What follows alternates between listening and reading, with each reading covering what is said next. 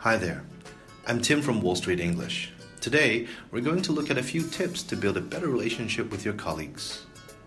Tip number one Get to know your colleagues around you by finding out what they like, where they went on their last holiday, what they did over the weekend, and what they have planned for the coming week. Tip number two Most people already have a chat group with their coworkers for better communication but I highly recommend opening another chat group with your colleagues to talk about everything but work. Share those funny memes, links, and videos for some laughs. Share pictures of each other outside of work, but most importantly, don't talk about work here.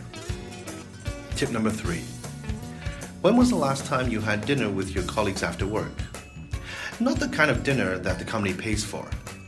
Gathering your colleagues enjoying a nice meal together gives you a chance to learn more about them. Tip number four In the summer, you can definitely organize a yacht trip and ask all your colleagues to join with their families and friends.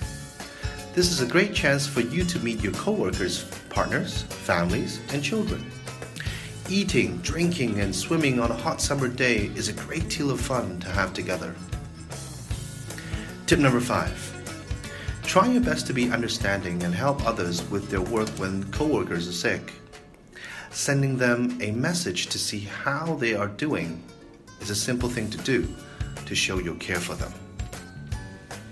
To recap the five tips, get to know the people you are working with. Open a non work related chat group. Have dinner together after work. Organize a yacht trip cover for work when co-workers are sick.